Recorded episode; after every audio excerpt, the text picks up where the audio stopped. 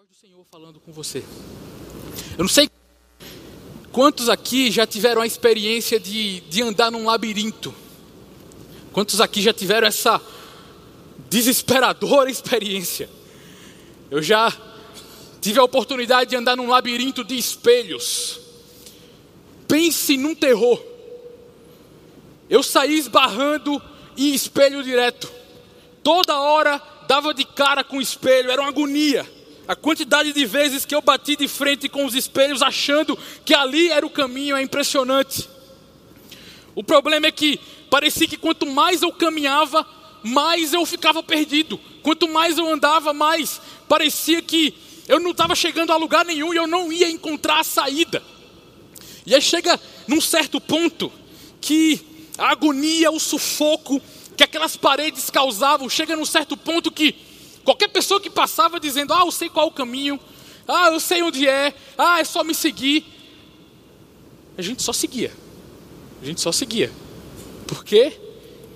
Alguém que ali naquele momento dissesse, eu sei o caminho, vou seguir esse. Vou seguir esse, para tentar encontrar a saída. Mas agora, olha aqui para mim, deixa eu te perguntar.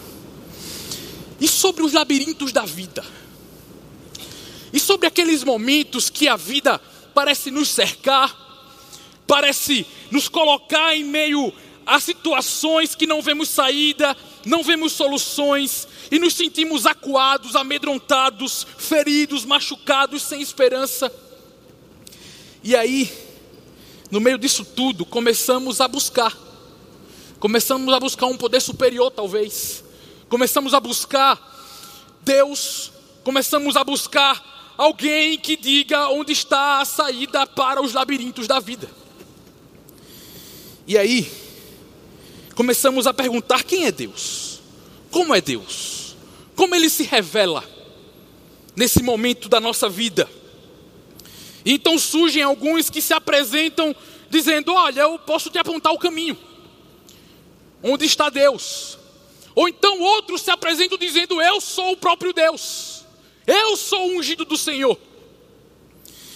E aí, se apresentam como soluções para desatar os nós que estão em nossa vida, como cura para as feridas. E aí, esses, alguns se aproveitam da situação de fragilidade nossa. Nesse momento que a gente se apega a qualquer fio de esperança de alguém que parece ser divino, se aproveitam dessas oportunidades e se mostram como caminho, como grande poder que nos tirará dos labirintos, das prisões e nos vai trazer vida.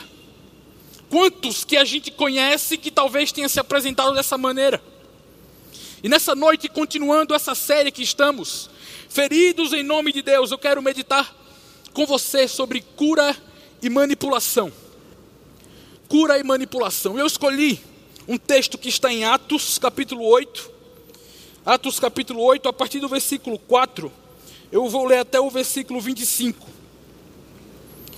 Aqui vemos o breve relato de um homem chamado Simão, que se apresenta como o grande poder, onde se usava de um certo poder místico que ele tinha para manipular, para atrair seguidores, para conquistar pessoas para adorá-lo e para ter pessoas como servo.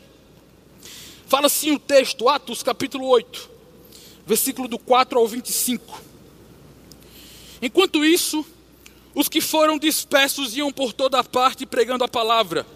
Felipe foi à cidade de Samaria e anunciava Cristo ao povo dali. As multidões unânimes davam atenção às coisas que Felipe dizia, ouvindo-as e vendo os sinais que ele fazia. Pois os espíritos imundos, gritando em alta voz, saíam de muitos que estavam possuídos por eles. E muitos paralíticos e coxos foram curados, e houve grande alegria naquela cidade.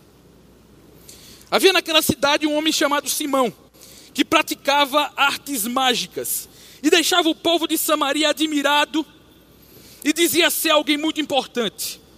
E todos lhe davam ouvidos, do menor ao maior, dizendo: Este homem é o poder de Deus, chamado o grande poder. Davam atenção a ele porque durante muito tempo os haviam impressionado com as suas artes mágicas. Quando, porém, deram crédito a Filipe, que os, que os evangelizava a respeito do reino de Deus e do nome de Jesus Cristo, iam sendo batizados, tanto homens como mulheres. O próprio Simão abraçou a fé e, tendo sido batizado, acompanhava Filipe de perto, observando extasiado os sinais e grandes milagres praticados. Quando os apóstolos que estavam em Jerusalém ouviram que o povo de Samaria tinha recebido a palavra de Deus, enviaram-lhe Pedro e João.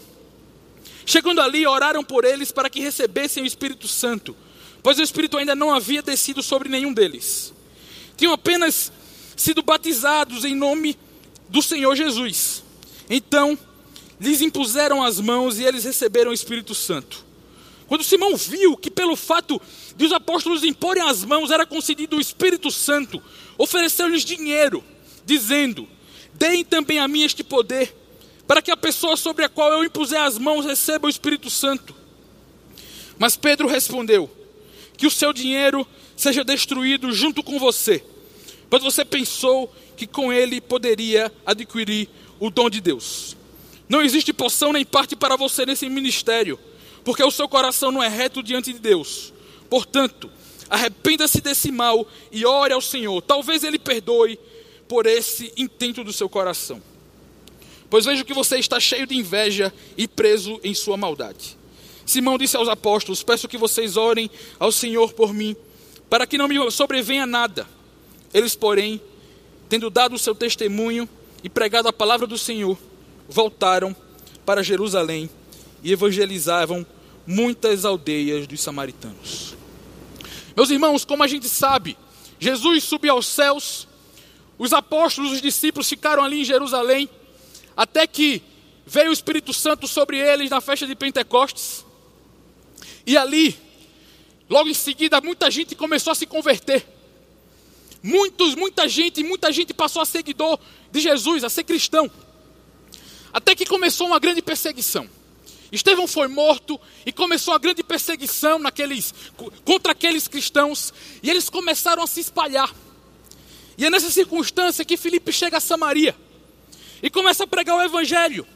E ali naquela cidade havia um homem chamado Simão, que tinha grande fama, era famoso ali naquela região, as pessoas conheciam ele. A Bíblia nos diz que Simão tinha atenção, tinha admiração, tinha o prestígio do povo. As pessoas admiravam aquele homem que tinha poderes mágicos. Ele tinha seguidores, as pessoas davam atenção a ele, do menor ao maior, do mais rico ao mais pobre, homens e mulheres, jovens e velhos, todos davam atenção a Simão. Ele mesmo se dizia importante, um grande milagreiro. Eu desfaço e faço, eu ato e desato. E gostava de ser chamado o grande poder, poder de Deus. É isso que a Bíblia nos relata. Ele provavelmente era alguém fantástico, alguém extraordinário, alguém que quando subia no palco encantava, um showman. Alguém que quando acendia os holofotes se destacava, brilhava, encantava. Mas somente para fazer propaganda de si mesmo. Somente para dizer o quanto ele era poderoso para buscar glória para si, para ter uma multidão de servos adoradores venerando ele, dizendo como ele era poderoso. E aí, chega Felipe.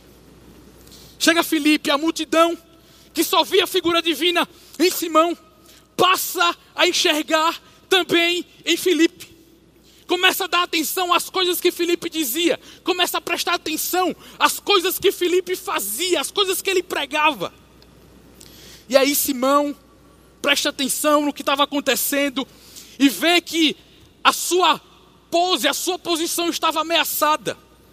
Ali existia alguém que poderia ameaçar sua posição, seus negócios, seu poder. Por quê, meus amigos? Onde existe a luz do Evangelho de Jesus, onde o Evangelho de Jesus é colocado como a luz ali nas trevas, onde o Evangelho de Jesus prevalece, a manipulação é desmascarada. E era isso que estava prestes a acontecer aqui.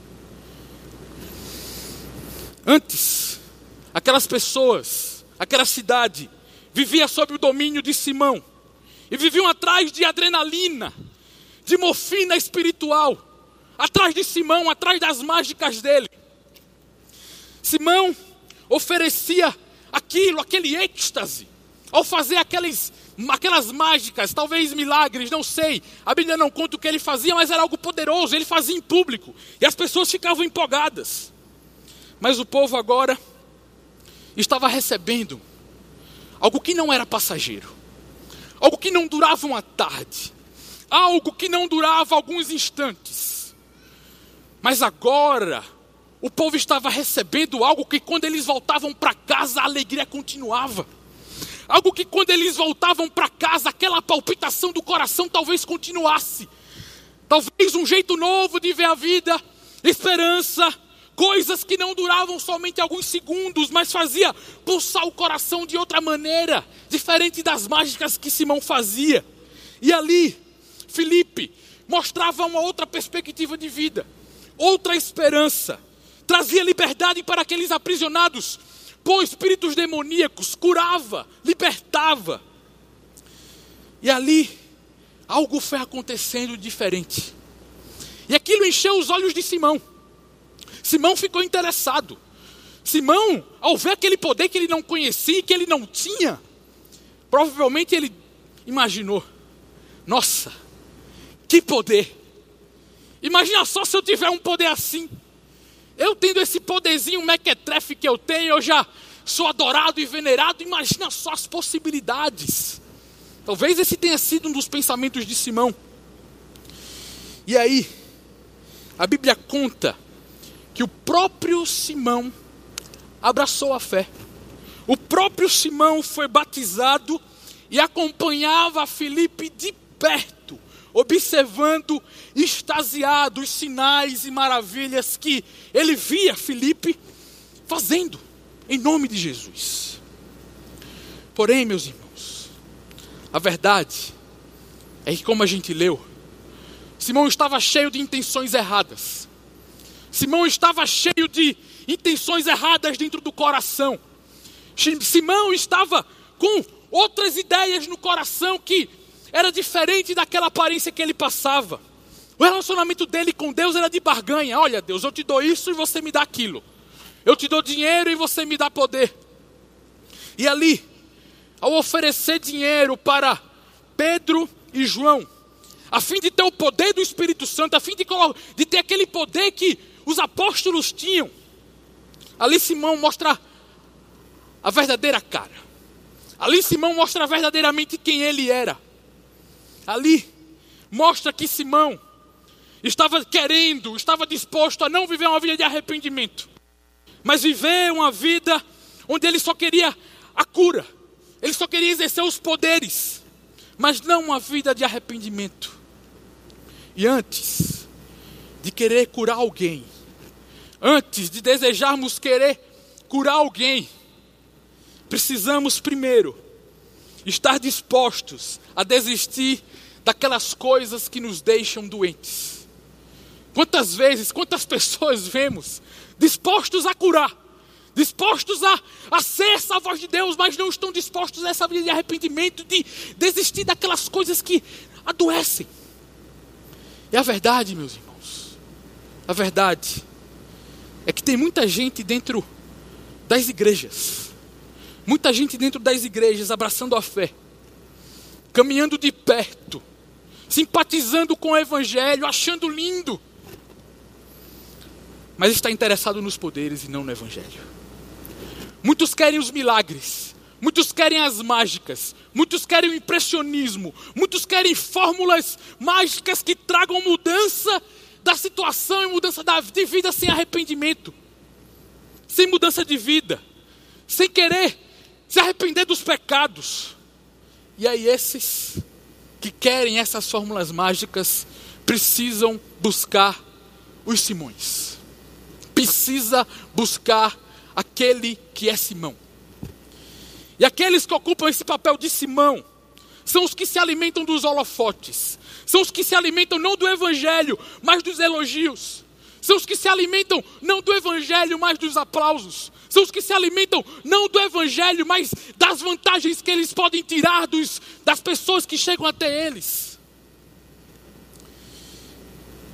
E aí, quando estão dentro das, quantos estão dentro das igrejas que conheceram a verdade, conviveram com a verdade, se aproximaram da verdade, caminharam certo tempo, admirando, apreciando, achando lindo, mas rejeitaram aquele que é a verdade, Jesus de Nazaré. Rejeitaram por suas próprias paixões, rejeitaram porque no discurso eles eram um, no discurso eles eram a cura, mas eram doentes. No discurso eles eram aquele que podiam apontar para a cura, mas não estavam dispostos a uma vida de arrependimento e de serem curados. Na mesma cidade onde estava o mágico Simão é para onde vai Filipe. E ali, enquanto Simão estava cheio de desejos egoístas, de manipulação, de intenções erradas no coração, Filipe ali estava cheio do Espírito Santo de Deus. E lá em Samaria ele vai lá cumprir o seu chamado. E na mesma Samaria, enquanto alguns ficaram, ficavam maravilhados pela mágica, outros eram transformados pela pregação do evangelho de Filipe. Diferente de Simão, onde a glória dos milagres ia somente para ele mesmo. Filipe fazia milagres, curava, evangelizava, as pessoas admiravam, mas tudo em nome de Jesus, tudo dizendo a glória é para ele e não para mim. Falava do reino de Deus, do nome de Jesus Cristo, apontando a glória somente para um, para Jesus. E as multidões, de forma unânime, foram se juntando, foram tendo a vida transformada, davam atenção ao que Filipe dizia e iam sendo batizados tanto homens quanto mulheres. Por quê, meus irmãos? O Evangelho de Jesus, o Evangelho genuíno de Jesus pregado, colocando Jesus no centro, não precisa de mágica, não precisa de alegorias e adereços, não precisa de fantasias, porque Ele próprio é a atenção. Ele mesmo é a mensagem, Ele mesmo é o destaque, Ele mesmo é a mudança, Ele mesmo é quem chama a atenção, Ele mesmo é quem admiramos. Porque você não será transformado por uma habilidade, você não será transformado pelo meu jeito de falar, você não vai ser transformado pelo meu sotaque, você não vai ser transformado pelo jeito que eu prego, você não vai ser transformado pela minha voz. É pela voz que está falando com você aí dentro. É o Espírito Santo de Deus falando com você aí dentro, independentemente se eu falar ou não, se eu me calar ou não, porque é Cristo que muda, é Jesus que muda, é o Evangelho que causa mudança e transformação. A transformação pela ação do Espírito Santo quando você ouve a mensagem de Cristo e Cristo crucificado, aí sim você tem mudança de vida. Além de ter o respeito e admiração do povo ao pregar o Evangelho e apontar para Jesus, a Bíblia conta que Filipe, ao evangelizar naquele lugar, trouxe grande alegria para aquela cidade. Antes de Filipe chegar a Samaria, a cidade se encontrava sob, sob o domínio de outra coisa, sob a influência, uma influência diferente. Naquela região existia uma dominação e influência de alguém que se dizia ser Deus. Onde o que se via provavelmente eram aqueles êxtases momentâneos, aquela alegria momentânea do espetáculo, do show. Uma dominação por parte daquele homem, que só trazia ilusão e enganação e manipulação. Agora, passa a ser um lugar que domina o nome de Cristo. E em lugares onde domina o nome de Cristo, o resultado é alegria. Existem lugares que se dizem de Deus, mas o que domina é algo diferente. Não tem alegria, não tem libertação. O que as pessoas encontram é aquela dependência doentia que a gente viu aqui. É aquela dependência onde existe o pastor parecendo que colocava uma âncora no coração daquela mulher para prendê-la, para deixá-la presa, para feri-la. um líder que apenas usa o evangelho em favor próprio. E meus irmãos, a gente viu aqui, parece muito fácil enganar em nome de Deus, usar o nome dele para trazer o foco para si. Eu recebi uma revelação, eu recebi isso. Imagina só se eu chegar aqui e falar para vocês: Deus está me falando que essa noite tem alguém aqui que em algum dia da semana passou a noite sem dormir preocupada com algo.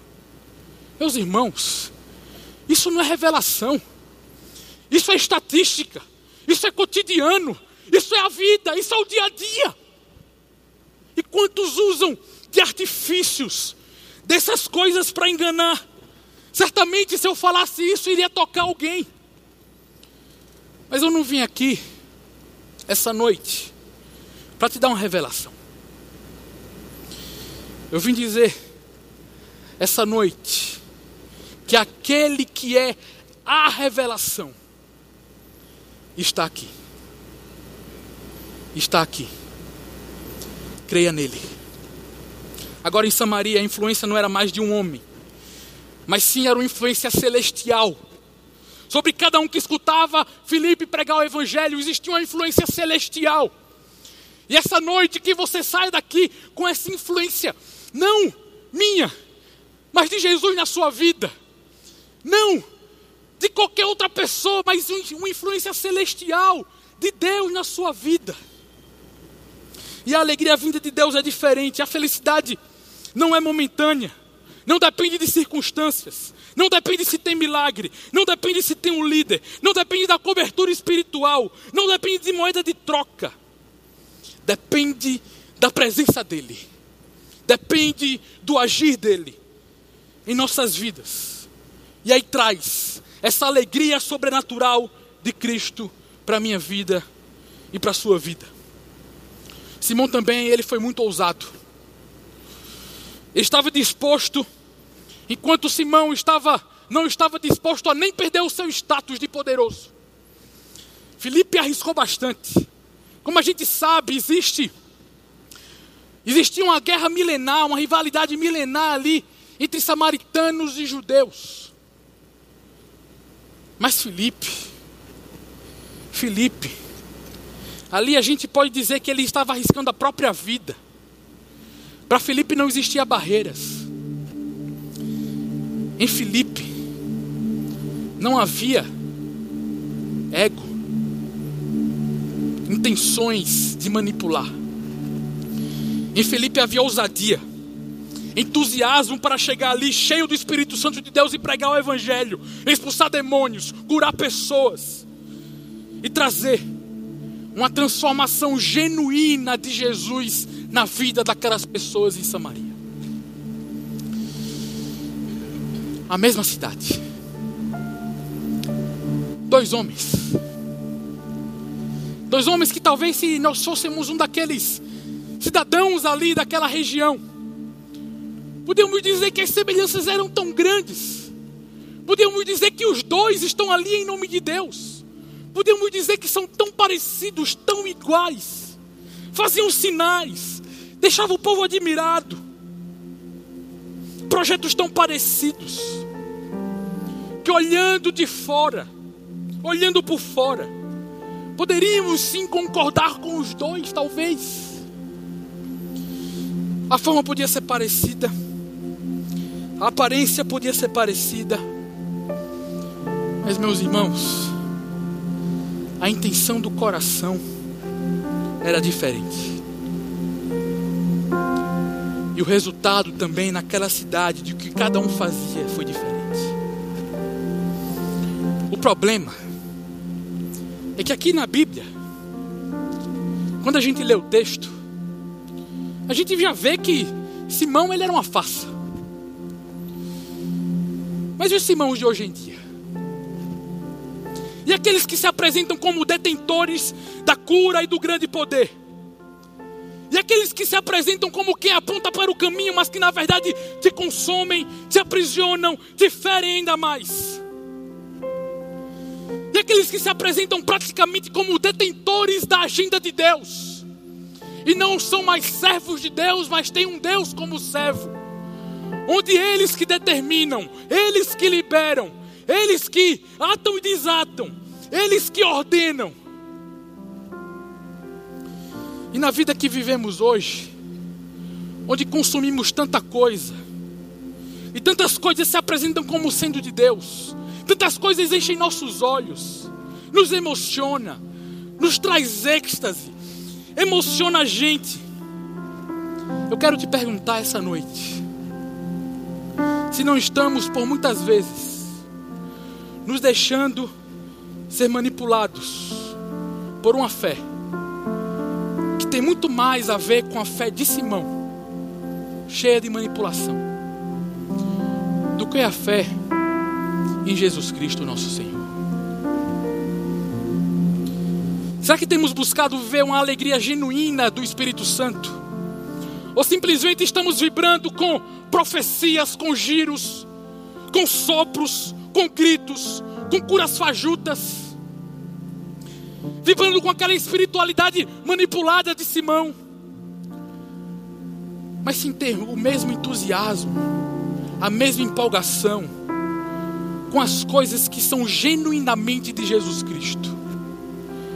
Sem ter o mesmo entusiasmo com a morte dele na cruz para perdoar os meus pecados, sem ter o mesmo entusiasmo de buscá-lo diariamente através de oração e de leitura da Bíblia, sem ter o mesmo entusiasmo em que no meu dia a dia, nas minhas ações, nas minhas falas, eu vou refletir a alegria do Espírito Santo em minha vida.